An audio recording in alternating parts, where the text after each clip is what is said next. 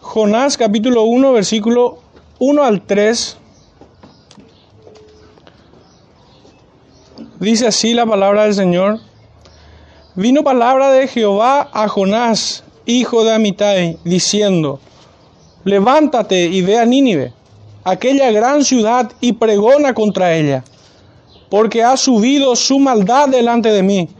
Y Jonás se levantó para huir de la presencia de Jehová a Tarsis, y descendió a Jope, y halló una nave que partía para Tarsis, y pagando su pasaje, entró en ella para irse con ellos a Tarsis, lejos de la presencia de Jehová. El Señor bendiga su palabra, hermanos, en medio nuestro pueden sentarse y especialmente en el corazón de cada uno su palabra sea bendecida. Aplicada por medio del Espíritu Santo y de esa manera poder vivir en ella, vivir en el Evangelio. Hay una frase que, que siempre me impactó mucho y, y corresponde al pastor Spurgeon. Hace unos 150 años atrás él había dicho, no recuerdo bien en qué contexto lo leí, pero él había dicho que cortadme y sangraré la Biblia. Y qué linda imagen, obviamente entendemos que es una hipérbole, entendemos que lo que quiere decir él es que el creyente debe anhelar eso y debe llenarse de la palabra, al punto que si fuera posible y seamos cortados, aún allí el testimonio del Evangelio sea proclamado. O en la manera que otro, otro mártir de la Reforma había dicho, y que es una frase que también me impactó muchísimo cuando lo escuché por primera vez, y que en ocasiones suelo recordarla.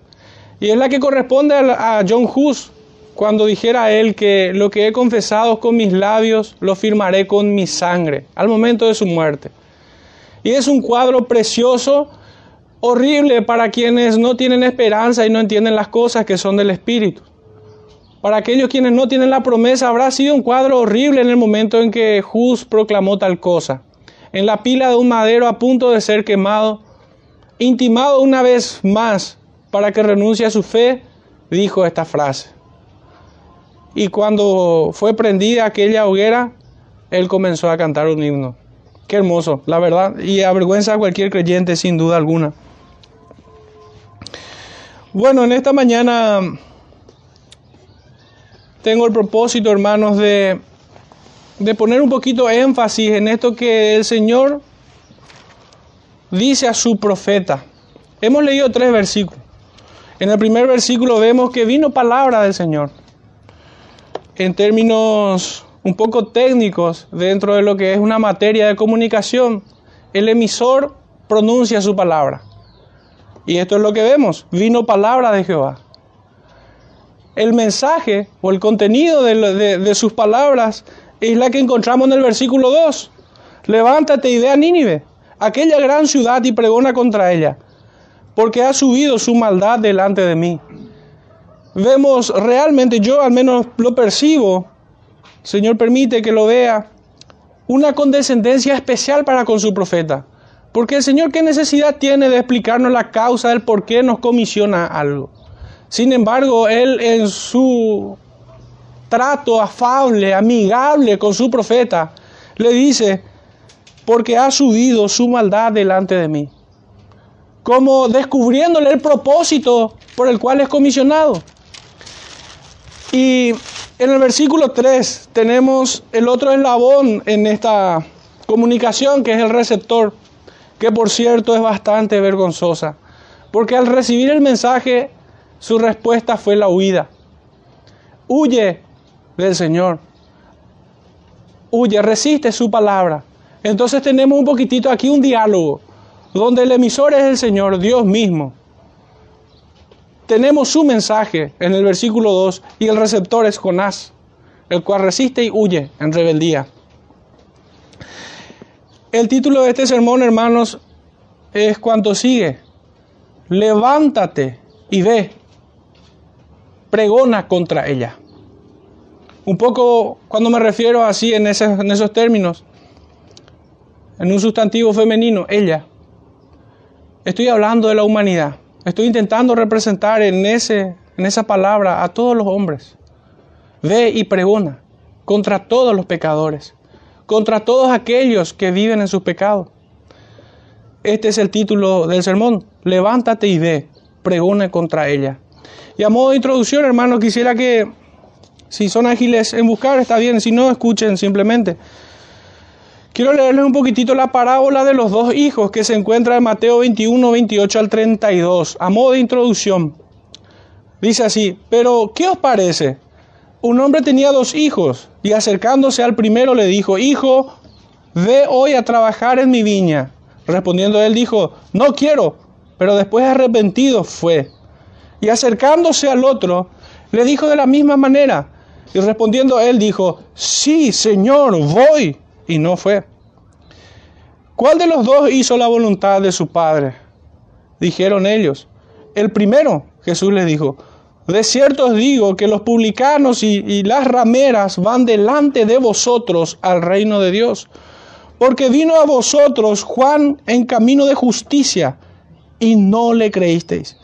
Pero los publicanos y las rameras le creyeron y vosotros viendo esto no os arrepentís después para creerle.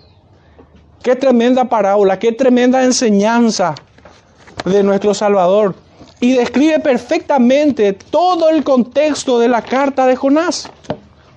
De la misma manera como estos fariseos, publicanos, mejor dicho, fariseos y escribas, toda aquella élite religiosa y todos aquellos que se suscribían a la élite religiosa de su tiempo, estaban siendo confrontados terriblemente por las palabras del Señor. Si bien aquí no dice el Señor que esto aconteció como en tiempos de Jonás, claramente nosotros podemos ver el mismo pecado en aquel pueblo que recibió el Salvador, que le recibió al Salvador. Tanto es así que a los suyos vino, mas los suyos no le recibieron.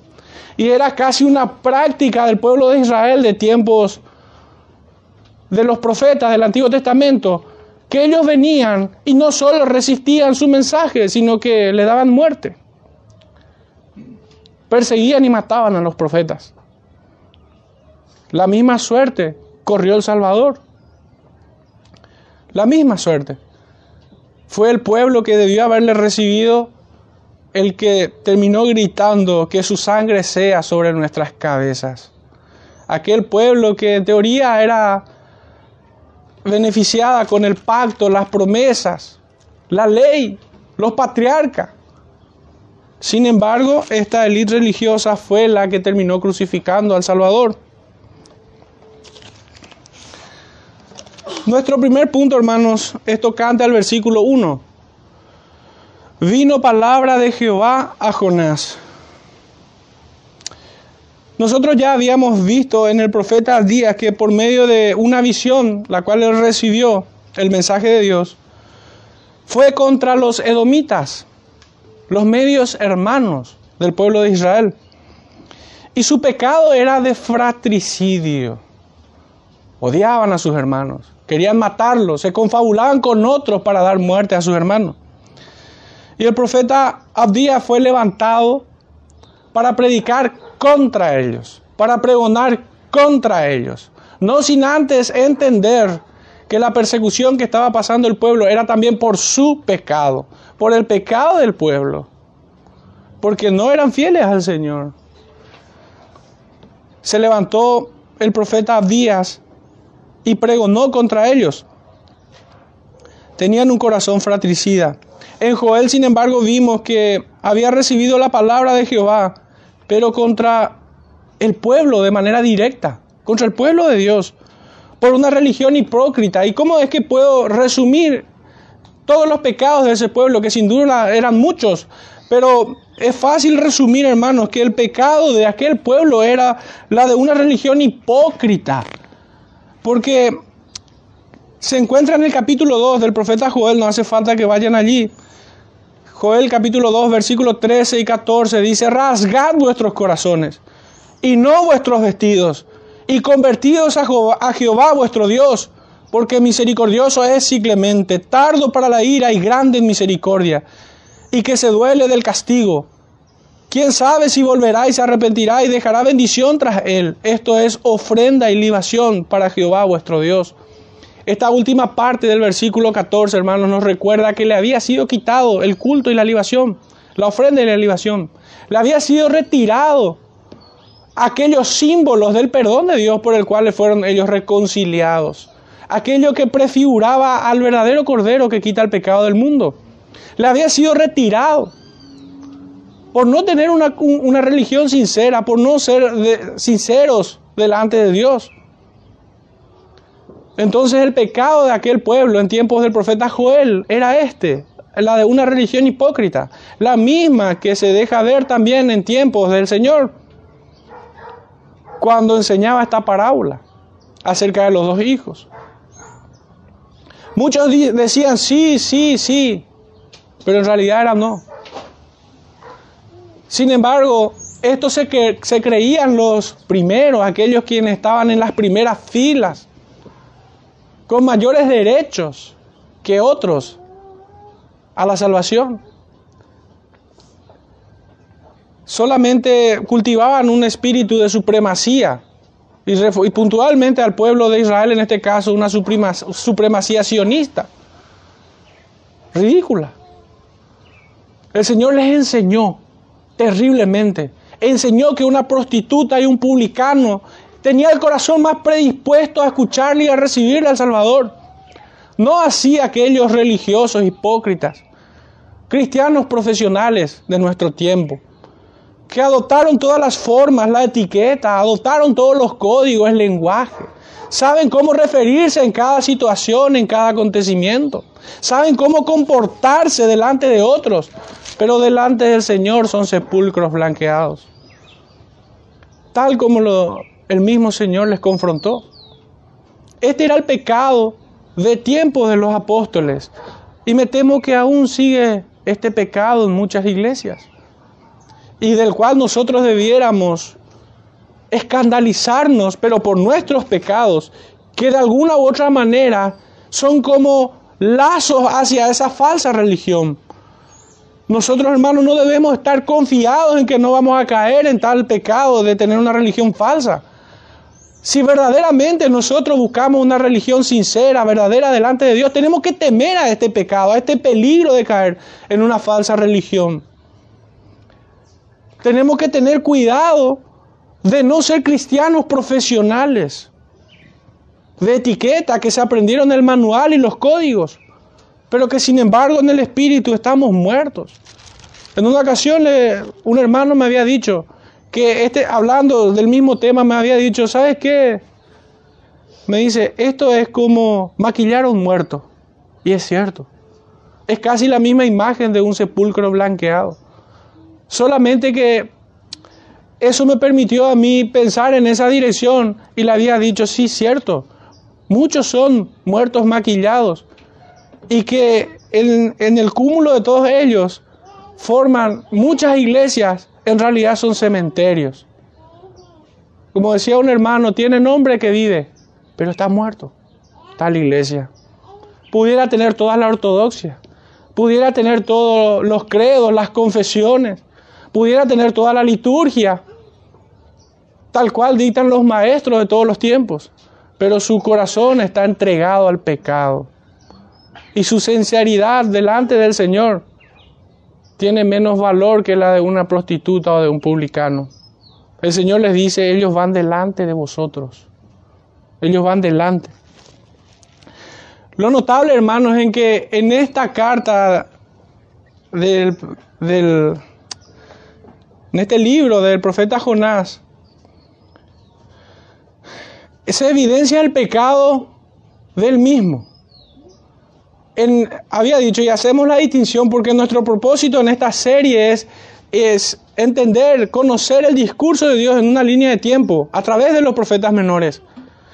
El primero era pecado de fratricidio. Había asesinato en el corazón de aquellos quienes eran medios hermanos de Israel. En tiempos de Joel era la que tenían una religión hipócrita, y en este, hermanos, es notable cómo se ve en los primeros versículos, no hace falta avanzar mucho para darnos cuenta de la rebeldía y la dureza del corazón del mismo profeta. del mismo profeta que de manera singular la escritura nos permite ver en este profeta la rebeldía que está en nosotros, que pudiera estar en nosotros, en aquellos que proclaman la verdad, en aquellos quienes son depositarios del Evangelio. Este hombre era profeta a, a las tribus de Israel, a las tribus del norte. Y como ya habíamos visto el domingo pasado en Segunda de Reyes 14, verso 23 al 25, eh, él ya había recibido palabra del Señor. Era alguien que recibía la palabra del Señor. No era una novedad que aquí en, la carta de Jonás, en el libro de Jonás, haya recibido por primera vez. No fue así. En Segunda de Reyes 14, 23 al 25 dice, el año 15 de Amasías, hijo de Joás, rey de Judá, comenzó a reinar Jeroboam, hijo de Joás, sobre Israel en Samaria, y reinó 41 años. E hizo lo malo ante los ojos de Jehová, y no se apartó de todos los pecados de Jeroboam, hijo de Nabat, el que hizo pecar a Israel. Él restauró los límites de Israel desde la entrada de Hamat hasta el mar de Arabá, conforme a la palabra de Jehová, Dios de Israel, la cual él había hablado por su siervo Jonás hijo de Amitai, profeta que fue de Gat Jefer. Y al día de hoy, hermanos, ya no tengo duda de que este Jonás que se registra en Segunda de Reyes es Jonás el que estamos leyendo. Después de haber consultado un poco a varios comentaristas sobre el tema. Esta no es entonces la primera vez que vino palabra de Jehová a Jonás, como podemos ver aquí en Segunda de Reyes 14. Aquí en, aquí en Jonás, si bien las palabras de Jehová van en contra de Nínive, porque eso es lo que manifiesta, el pecado de este pueblo subió delante del Señor. Termina, termina exponiendo primeramente la dureza del corazón del profeta y también la de aquel Israel étnico, según la carne, aquellos de quienes se jactaban ser descendientes de Abraham. termina exponiendo primeramente el pecado del profeta. Qué notable, es como que el Señor empieza a mostrarnos cómo el pecado realmente contaminó toda la rueda de la creación. Tanto a propios y extraños, paganos y aquellos quienes eran miembros del pacto. Incluso el profeta. Incluso el profeta. Es lo primero que nosotros notamos en, esta, en este libro del profeta Jonás. Cuando Dios comunica a su profeta o a cualquier otra criatura su palabra, esta es totalmente autoritativa y jamás da lugar a cuestionamientos. Si bien el Señor en, en, su gesto afable para con su profeta le comunica los propósitos por los cuales le comisiona a ir en contra de Nínive y pregonar en contra de ella, si bien allí se ve este gesto amable, hermano, el profeta no tiene ningún derecho a cuestionarle al Señor. Ni siquiera a intentar hacer algo más de lo que le fue mandado. El hombre que osara agregar una J, una tilde a su palabra, maldito, con maldición. Y realmente sorprende es el único profeta que se revela en contra de, que podemos ver, al menos en las escrituras. Ciertamente, muchos siervos del Señor, el Señor nos permite ver sus pecados, como el caso de David, que también era profeta, a quien se le, Dios también le confió su palabra. Deja ver los pecados de él, pero de otros no vemos esta clase de pecado de rebelarse en contra de su palabra. Nosotros debiéramos preguntarnos cuál es el propósito del Señor en permitir que nosotros veamos el pecado de un profeta. ¿Cuál es el propósito? No creemos que algún profeta o algún siervo del Señor haya sido impoluto de que no haya pecado, al contrario, sabemos eso. Entendemos por las escrituras. Las enseñanzas nos dicen de que todos pecaron. El único santo y puro es nuestro Señor Jesucristo, que vino en carne. Pero nosotros debemos cuestionarnos de entrada cuál es el propósito del Señor para ponerla por escrito el pecado de este profeta? ¿Por qué no tenemos la historia de Jonás desde que él se arrepintió y oró al Señor y fue a Nínive? ¿Por qué no tenemos la historia desde allí? ¿Por qué el Señor quiso que nosotros conozcamos el pecado del profeta? ¿Por qué permitió que nosotros sepamos hoy?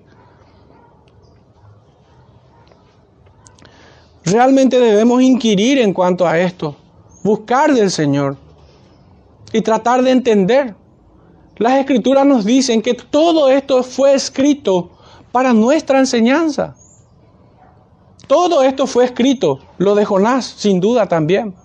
Fue escrito para nuestra enseñanza. Cuando nosotros vemos los pecados de los siervos del Señor, no es para justificar los nuestros. Y penosamente debo aclarar porque incluso he escuchado a muchos que justifican sus pecados por los pecados de los siervos del Señor. Eso no es el propósito, sin duda. El Señor no ha puesto este trecho de la historia de Jonás para darnos licencia para pecar. Y tampoco nos deja ver el pecado de David como para justificarnos en tales pecados. Pero penosamente me veo obligado a aclarar porque hoy pululan muchos herejes que predican tales cosas.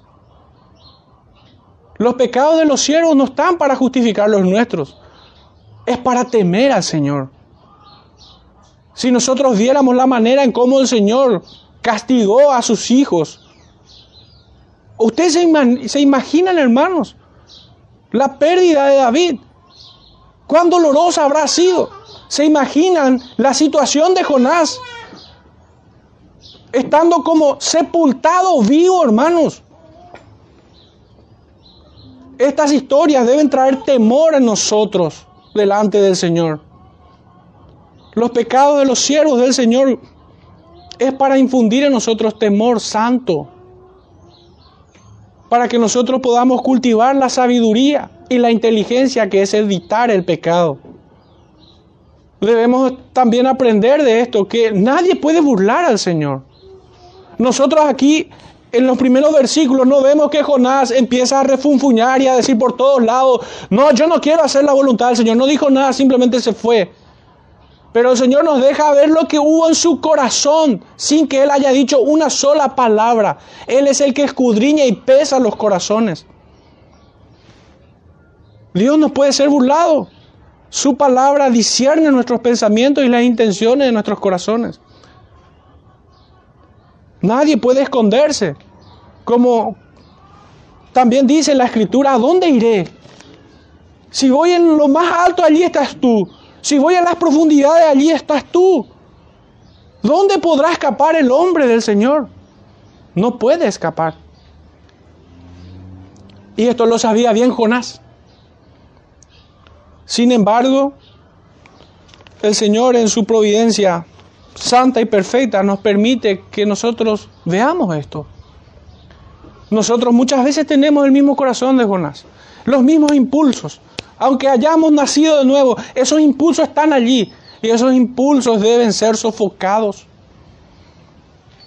Son impulsos infernales los que nos llevan a resistir la palabra del Señor y muchas veces sin palabra, simplemente actitudes, simplemente eh, un silencio pecaminoso. Muchas veces incluso hasta nos preguntan, ah, pero vos entonces tal cosa. Y aún eso negamos, aun cuando es cierto. No, no es eso lo que yo quiero decir. No, no, no es eso lo que yo pienso. No, no, pero tus hechos indican eso. Jonás tenía alguna forma de decir, no, yo no me revelo contra la voluntad de Dios. No, yo no recito a su palabra. No tenía forma de negarlo. Aunque muchos pudieran creer sus mentiras, el Señor no puede ser burlado.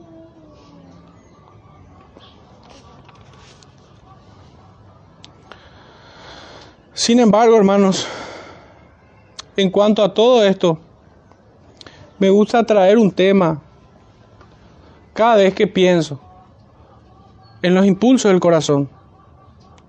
El Señor es soberano allí, en nuestros corazones. En términos bien directos, el profeta no tiene ningún derecho a resistir y tampoco podrá detener el propósito divino. En una aplicación rápida, igualmente directa, toda la Biblia no está para que tú la cuestiones o resistas.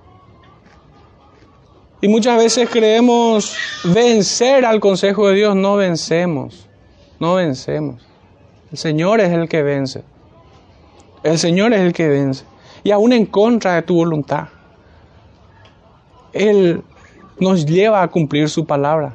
El profeta no tenía oportunidad para detener el plan divino. A pesar de sí mismo. A pesar de que con todas sus fuerzas él procuró no hacer la voluntad de Dios. Dios es soberano. Y déjenme, leerle alguna cita de manera corrida. La palabra del Señor es tan poderosa como podemos ver en Génesis 1.3, donde Dios dijo, sea la luz y fue hecha. También dijo en el versículo 9, júntense las aguas que están debajo de los cielos en un lugar y descúbranse lo seco. Y fue así. Aún las cosas inertes le obedecen.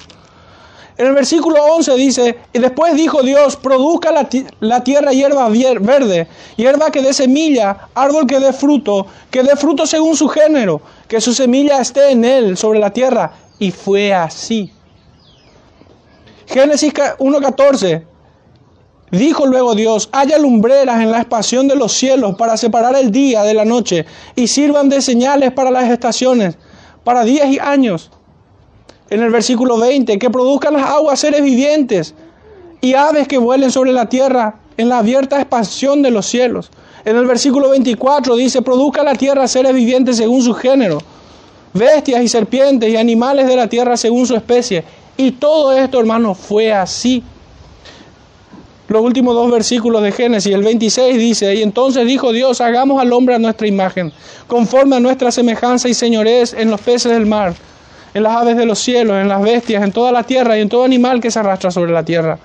Y dijo Dios, he aquí que os he dado toda planta que da semilla, que está sobre toda la tierra y todo árbol en que hay fruto y semilla, os serán para comer. Y todo esto fue así, hermanos. En el Salmo 115, 3 dice, nuestro Dios está en los cielos, todo lo que quiso ha hecho. 135, 6 todo lo que Jehová quiere lo hace en los cielos y en la tierra, en los mares y en todos los abismos. Jeremías 32, 27 dice, He aquí que yo soy Jehová, Dios de toda carne. ¿Habrá algo que sea difícil para mí? Segunda de Crónicas 26. Y dijo, Jehová Dios de nuestros padres, ¿no eres tú Dios en los cielos y tiene dominio sobre todos los reinos de las naciones? ¿No está en tu mano tal fuerza y poder que no hay ¿quién te resista?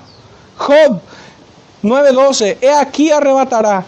¿Quién le hará restituir? ¿Quién le dirá qué haces? 42:2, y que no hay pensamiento que se esconda de ti. Isaías 14:27, porque Jehová de los ejércitos lo ha determinado, ¿y quién lo impedirá? Su mano extendida, ¿y quién lo hará retroceder? 43:13 aún antes que hubiera día, yo era. Y no hay quien dé mi mano libre. Lo que hago yo, ¿quién lo estorba? 45.9. Hay de los, hay del que pleitea con su hacedor, el tiesto con los tiestos de la tierra. Dirá el, barro al que lo labra, ¿qué haces? ¿O tu obra no tienes manos? 46.10 que anuncio lo por venir desde el principio y desde la antigüedad, lo que aún no era hecho, que digo, mi consejo permanecerá y haré todo lo que quiero.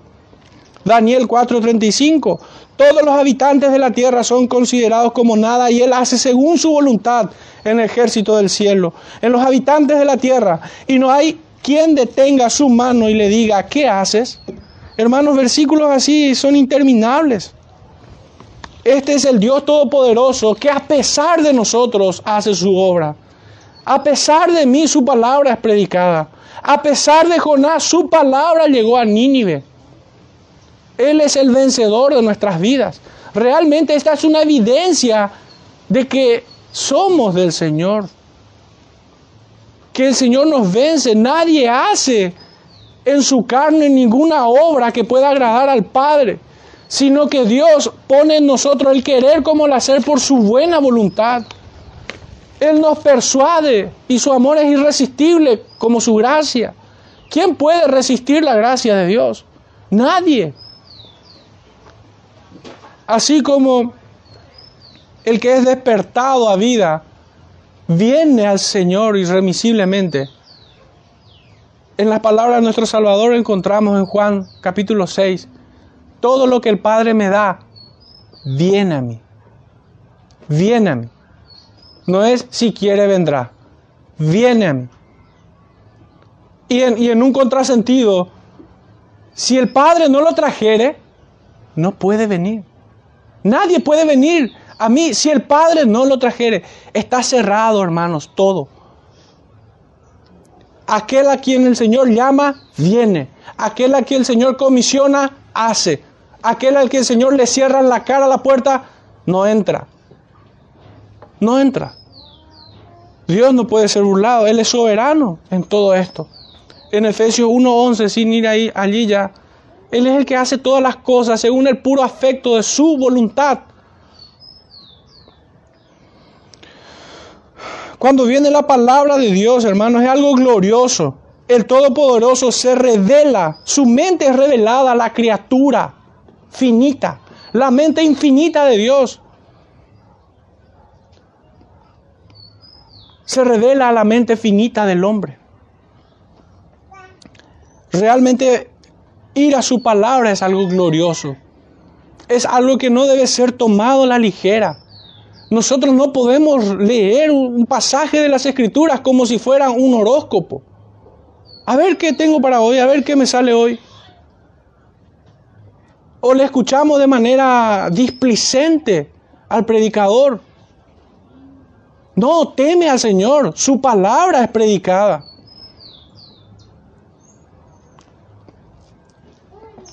Y a pesar del predicador, su palabra debe ser recibida y debe ser creída el Todopoderoso está hablando, se ha revelado por medio de su palabra. ¿Quién es el hombre para que tengas de él memoria? ¿Qué es el hombre para que te acuerdes de él? Ese debe ser el espíritu del creyente. Señor, ¿por qué te complaces en revelarme tus designios, tus propósitos, tu voluntad? Señor, ¿quién soy yo, vaso de barro, para recibir algo tan glorioso como lo es tu palabra? No soy digno de recibirla. Debemos ser como el profeta Jeremías. Pueden ver esto en capítulo 23, verso 9. Tiemblo delante de tus palabras, dice. O como cuando el profeta Isaías exclama diciendo, soy de labios inmundos. O cuando Pedro le dice, apártate de mí que soy pecador.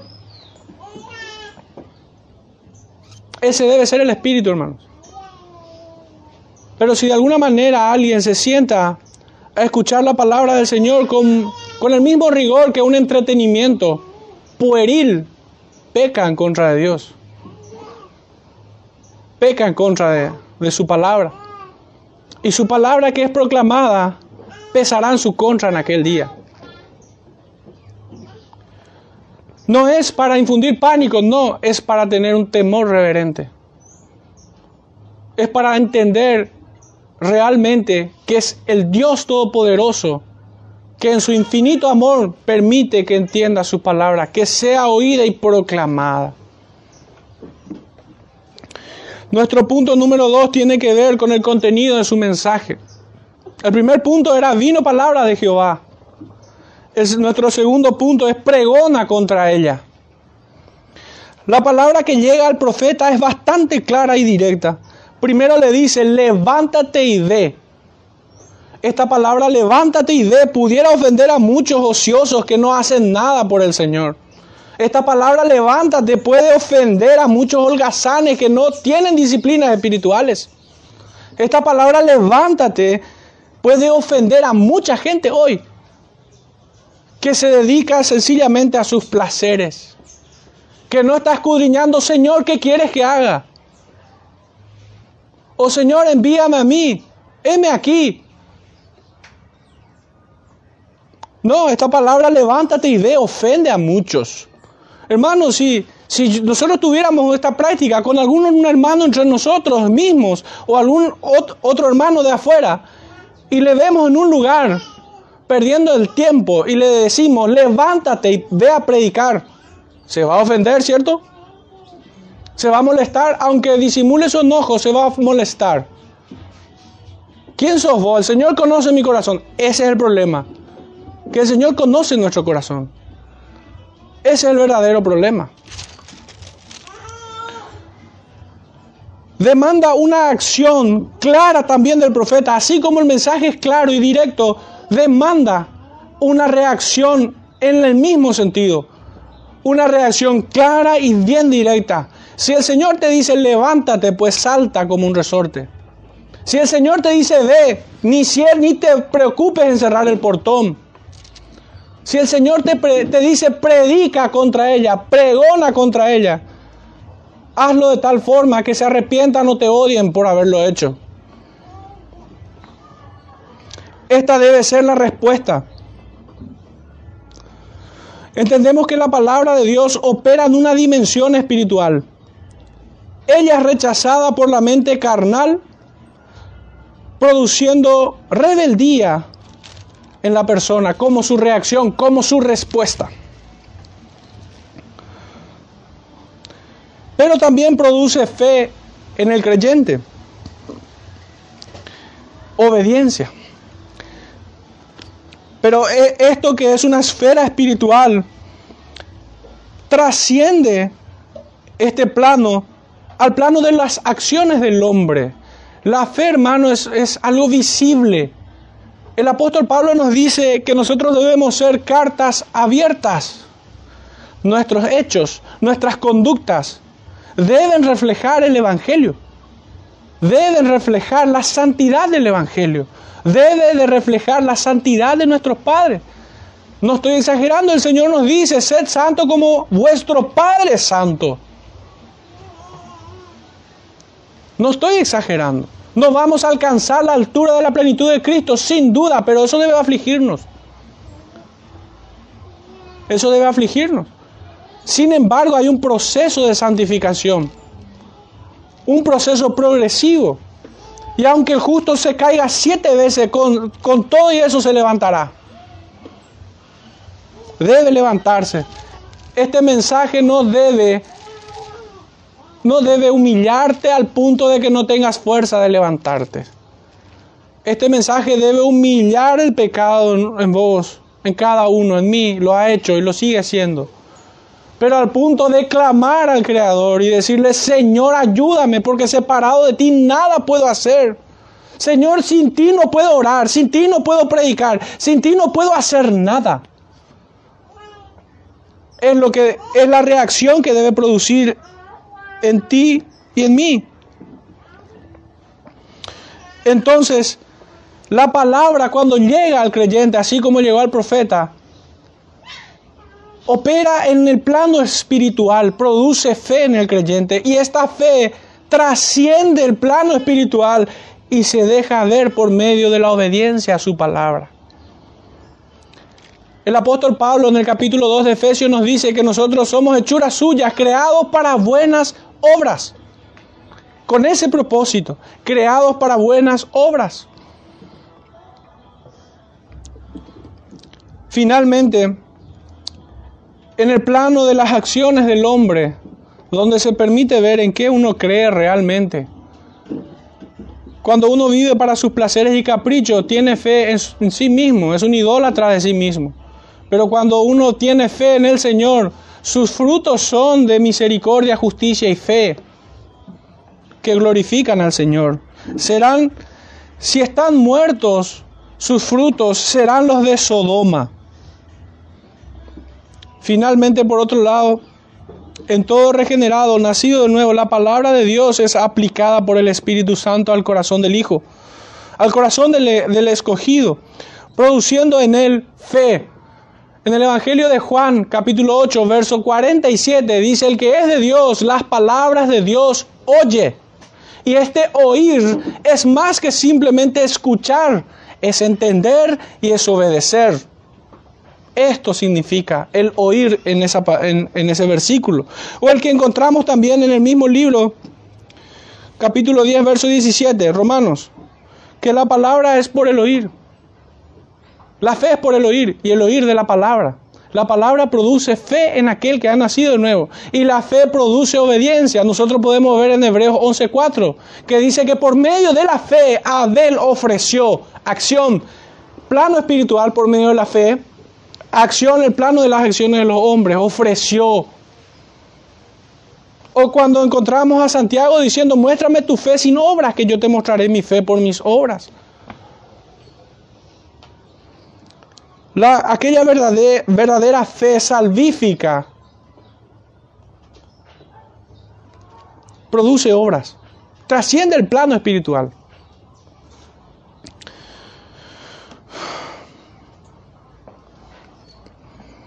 De hecho que es imposible que la fe en la palabra de Dios no obre con poder en el creyente. Ciertamente así es siempre, produce obras. La palabra de Dios es poderosa. Por la escritura nos exhorta a no ser oidores olvidadizos, sino hacedores de la palabra. Para cerrar este punto digo que la incredulidad produce rebeldía a la palabra del Señor y la resiste. Tal como Esteban lo dice en Hechos 7, 51. Duros de servir, vosotros siempre resistir al Espíritu. Y obediencia a Satanás. Rebeldía a la palabra de Dios y obediencia a Satanás. Porque en el mismo Evangelio de Juan 8:44 dice, vosotros sois de vuestro padre el diablo y los deseos de él queréis hacer. Entonces aquellos quienes se rebelan ante Dios no es quienes son dueños de sí mismos, terminan siendo esclavos de Satanás y hacen los deseos de su padre. En cambio, la fe a la palabra produce obediencia al Señor. Y es en este sentido que nosotros debemos entender el Evangelio de Juan capítulo 15, verso 14. Vosotros sois mis amigos si hacéis lo que yo os mando. O en 8.37 cuando dice, si fueseis hijos de Abraham, las obras de Abraham haríais. Abraham es el padre de la fe, no el padre de los judíos étnicos.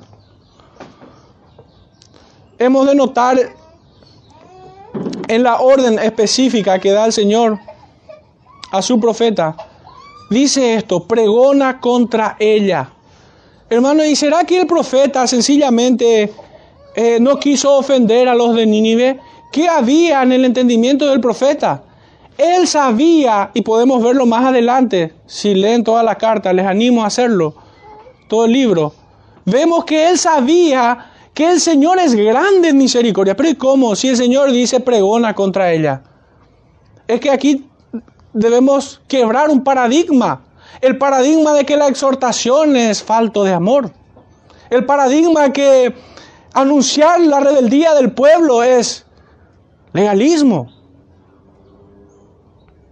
El profeta entendió claramente que cuando el Señor le comisionó a pregonar contra esa ciudad, el fruto de tal exhortación iba a ser de misericordia y gracia. El profeta sabía, yo sé que eres misericordioso. Él sabía que era así. Pero el problema está ahora en las etiquetas. Lo que hoy entendemos en nuestro tiempo encontramos a muchos pastores que son maestros confiteros, ofrecen dulces, masitas todo el tiempo. Entonces, estamos tan acostumbrados a tener los oídos melosos, delicados, tiernos, que cuando escuchamos la exhortación, y si lo escuchamos recurrentemente, creemos que es desamor, creemos que es legalismo. Es un error tal cosa. De nuestra serie podemos notar esto que es una actividad ineludible de todos los profetas, el pregonar contra los rebeldes, contra los pecados del pueblo. Todos son comisionados a pregonar el mismo mensaje en contra de los rebeldes y malvados, manifestando la existencia de un juez supremo, creador de los cielos y la tierra, dar a conocer su carácter santo y justo, que es puro de ojos para mirar al pecado y que no toma por inocente al culpable. Pero al mismo tiempo, el discurso no queda allí. Si bien nosotros entender, solamente podemos ver hasta donde llegamos hoy, pregona contra aquellos, contra aquella ciudad, porque su maldad ha subido hasta mí. Si bien eso es lo que hasta acá podemos ver, nosotros en una sana, prudente y necesaria presunción debemos creer que, que les llamó al arrepentimiento. Tal como lo hizo aquel pregonero de justicia en, los primeros, en las primeras edades de este mundo. Noé fue llamado pregonero de justicia. ¿Y qué hacía él? ¿Cuál era su propósito? Pregonaba contra ellos, pero para que escapen del juicio y la condenación que caía sobre ellos. Lo hizo por 120 años. Y todo ese mundo que veía a Noé burlándose de él, también veía el arca de salvación. Noé no ocultó la salvación. Noé no es que se fue a esconder esa arca para que no vean el medio, la puerta por el cual iban a ser salvos. Noé no escondió la salvación. Lo mismo han hecho los profetas. Si bien exhortaron en contra de las ciudades y los pueblos y de todo hombre, también mostraron el camino a la salvación. Todos ellos señalaban a Cristo para que escapen de la condenación eterna. Y para afirmar este punto es lo que podemos ver en 1 de Pedro 1, 10 al 12. El Espíritu de Cristo que estaba en ellos, en los profetas. Inquirían qué tiempo y qué persona indicaba el Espíritu de Cristo, dice, que estaba en ellos. Escudriñaban sobre esta gracia destinada a nosotros. Los profetas no se quedaban sencillamente con mostrarle su pecado y su rebeldía. Ahora, eh, buena parte de su faena consistía en esto, porque los pecados del pueblo eran muchos y la rebeldía de ellos también era mucha. ¿Cuán hábiles somos nosotros para justificar nuestros errores y nuestras faltas? ¿Cuánto esfuerzo tiene que hacer muchas veces nuestros padres o nuestros pastores en tratar de que veas tu pecado y no te resistas y no te excuses y dejes de, poner de inventar un salvoconducto. No, no hay ninguno. Eres pecador, eres rebelde. Y debes de arrepentirte. Muchas veces necesitamos nosotros, nuestra propia experiencia, invertir mucho tiempo en nuestros hijos para que dejen de excusarse y admitan que son pecadores. Llegado a este punto, el profeta y todo padre creyente debe predicar a su hijo el arrepentimiento y debe llamarlo allí. Esta es la actividad propia de un profeta. Si nos aventuramos a hacer una aplicación rápida, quienes pudieran estar escuchándome más allá de este recinto, pudiera rumiar por dentro. Pero pastor, si pregono contra mis amigos, se burlarán y me desecharán. Pero pastor, si pregono contra mi familia, me tratarán de como fanático y ya no tendré cabida en las reuniones familiares. Pero pastor, si le predico a mis compañeros de trabajo, me chutarán como a un perro. Y hasta otro pastor me diría, pero si predico esto en la iglesia, me tratarán de legalista, falto de amor, desequilibrado, extremista. Para todos estos casos yo tengo solamente una respuesta, predica, cobarde, o bien salte del camino. El Señor no admite peros ni acomodos. La palabra del Señor debe ser predicada. O te avergüenzas de tu Señor y de su palabra. Te avergüenzas de Él, de su justicia, de su juicio.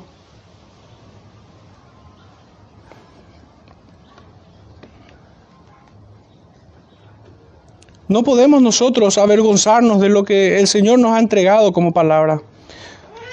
¿Cuántos quieren ser aceptados por los hombres? Aunque en esto se constituyan enemigos de Dios, en su esfuerzo por agradar a los hombres, se constituyen enemigos del Señor. Notable es el caso de Jonás. Si bien los profetas eran al pueblo de Israel, este es enviado a un pueblo pagano e incircunciso. Si bien fue comisionado para pregonar contra ella, su propósito era la de salvación para aquel pueblo. Esta palabra que vino al profeta, paradójicamente, fue el primero que expuso el pecado del profeta y el corazón endurecido que tenía. De la misma forma, evidenciando la rebeldía y el corazón duro de aquel Israel obstinado que resistía al Señor, tal como el profeta. Es una misericordia del Señor que nos quiebre por dentro, que derrita toda especie de orgullo que pudiera estar en nosotros.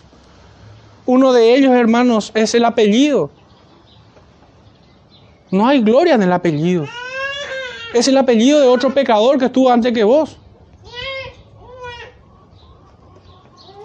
Así como muchos israelitas, aquel profeta, cayó en los mismos pecados. ¿Y cuánto fue la vergüenza que a un pueblo, un pueblo pagano, tuvo más predisposición a escuchar la exhortación del profeta? Al punto que el mismo profeta se quedó sorprendido. Fue notable. Así como muchos israelitas resistieron al profeta a Jonás y tuvo que ir a un pueblo pagano, así también se escandalizaron del Salvador cuando éste fue a prostitutas y publicanos. Si nosotros pudiéramos leer en Marcos 2,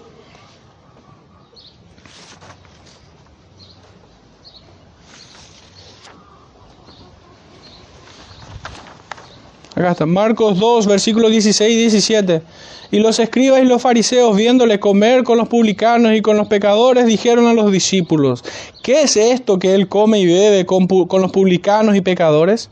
Al oír esto Jesús les dijo, los sanos no tienen necesidad de médicos, sino los enfermos. No he venido a llamar a justos, sino a pecadores. Marcos 2, versículos 16 y 17. Nuestro último punto es, Jonás se levantó y huyó. Esta fue la respuesta del receptor. Lo primero que debo decir ineludiblemente, que cuán fielmente representa esto al creyente de nuestros días. Cada vez que argumentamos en contra de el sí y el amén, cuando recibimos la palabra del Señor. Muchas veces argumentamos contra eso. Esta debe ser la respuesta. El Señor nos dice qué hacer.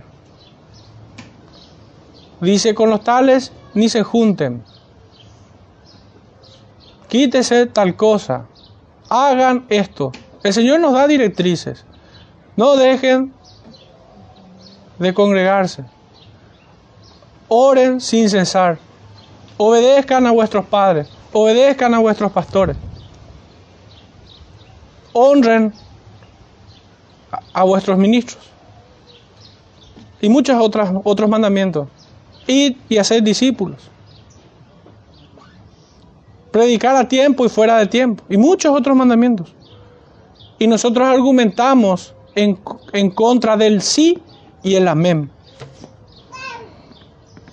Por esto muchas veces nos representa fielmente en este punto Jonás muy apropiadamente aparece aquí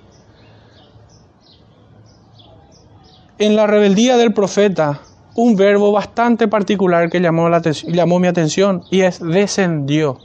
Entonces fui al diccionario, en el original, y es una palabra cuyo significado literal es como bajar a una región, descender a una zona más baja. Eso en un sentido literal. Pero figurativamente esa palabra allí en el texto significa descender al enemigo, convertirte en uno de él, actuar como un enemigo. Y es que en verdad resistir la palabra del Señor es una actividad propia de todo enemigo, por lo que no me parece despreciable el significado figurativo que tiene esta palabra allí en el hebreo. Este es un caso único que registra las sagradas escrituras de un profeta que rehúsa cumplir con lo que Dios le ha mandado. Y esto no es para pensar que los profetas o siervos del Señor no hayan pecado. Como había dicho en un principio, debiéramos preguntarnos, ¿por qué aquel que escudriña los corazones y pesa los corazones que esto fue escrito? ¿Por qué permitió que se escriba? ¿Por qué así lo dispuso su Santo Espíritu? Y ya habíamos dado respuesta a esto. Debemos pensar de que todo esto fue escrito para nuestra enseñanza. Un dato interesante, hermanos, que envuelve a, a, esta ciudad de Jope que vemos a donde descendió para huir del Señor el profeta Jonás. Es también el mismo lugar en donde Pedro tuvo aquella visión. Ubicarán, está en el, en el libro de Hechos capítulo, Hechos capítulo 10. Ya no tenemos tiempo de ir allí. Pero en un sentido también en ese cuadro en el que está el, apóstol Pedro, vemos una reticencia del apóstol Pedro en cuanto a la visión. Y el Señor le dijo, no llames impuro a lo que yo he purificado. Y era, la, el, era el mismo repudio que tenían los israelitas de los paganos. ¿Cómo un profeta de Israel va a ir a predicar a los gentiles? Es un dato, la verdad, llamativo. Es una idea muy torcida querer huir de aquel que es omnisciente y omnipresente. ¿A dónde irá el hombre? ¿Subirá a los montes o descenderá a las profundidades? A donde vaya, vaya, ahí estará él. No huya, mejor ríndase y evítese más dolor. Dios le dijo a su profeta y así a todo creyente hoy, levántate y ve y pregona contra ella. No sea que, como el profeta Jonás, respondas descendiendo como un enemigo y negándote a cumplir su orden. Todo aquel que se opone a la palabra del Señor, no solo de palabra, de manera dogmática, sino con sus hechos, se constituye un enemigo del Señor debemos reflexionar mucho acerca de este libro del profeta Jonás. Debemos ver que si hubo un profeta perfecto, ese fue Jesucristo. Él fue y cumplió la obra. Él hizo todo lo que le agradaba al Padre. Al punto que incluso a su madre María le llamó la atención, ¿en dónde estabas? Y él le dijo, en los negocios de mi padre me es necesario estar. Todo cuanto hizo agradó al Padre. Predicó cuando tenía que predicar, oró cuando tenía que orar. Hizo toda obra de justicia. Jonás nos representa un poco a nosotros, vasos de barro, frágiles. ¿Cuánto necesitamos nosotros del Salvador? para que aún nuestras obras con las cuales servimos a nuestro Dios son imperfectas. Necesitamos del Señor para que sean aceptas delante de Él. ¿Cuánto más necesitamos de ser diligentes, atentos a la voz de Dios, atentos a su palabra? No huir de ella, no huir de ella. En un sentido bastante negativo, pudiera ocurrir aquello que el apóstol Pablo dice en otro sentido, de estar presente en el cuerpo pero ausente en el espíritu, presente en la predicación pero su mente está en otro planeta. Que no ocurra esto, hermano. Tengamos temor del Señor, busquemos a Cristo en todo lo que hagamos. Necesitamos de Él día con día para que este pecado de rebeldía que se deja ver en Jonás no crezca en nosotros, sino que sea sometido, que ese enemigo sea agarrado del cuello y no lo dejemos hacer lo que quiera. Que nosotros podamos ser siervos fieles. Que nosotros podamos decir, Señor, heme aquí, envíame a mí. Y cuando encontramos un mandamiento del Señor, cuando encontramos una directiva del Señor, digamos sí y amén. Necesitamos de Él. Sin Él no podemos nosotros hacer nada. Sin Cristo. Hermanos, oremos para cerrar este tiempo.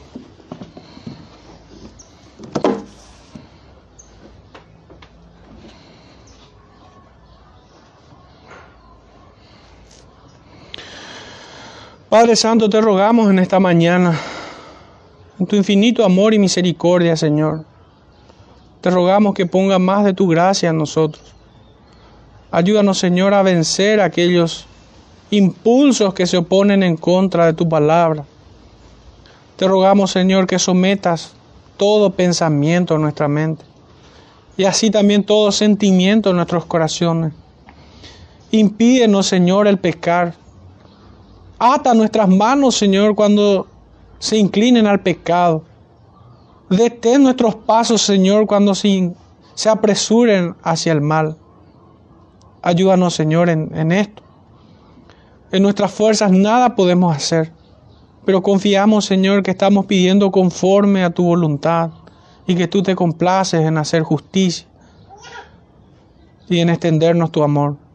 Te rogamos todo esto en el nombre de nuestro Salvador Jesucristo. Amén.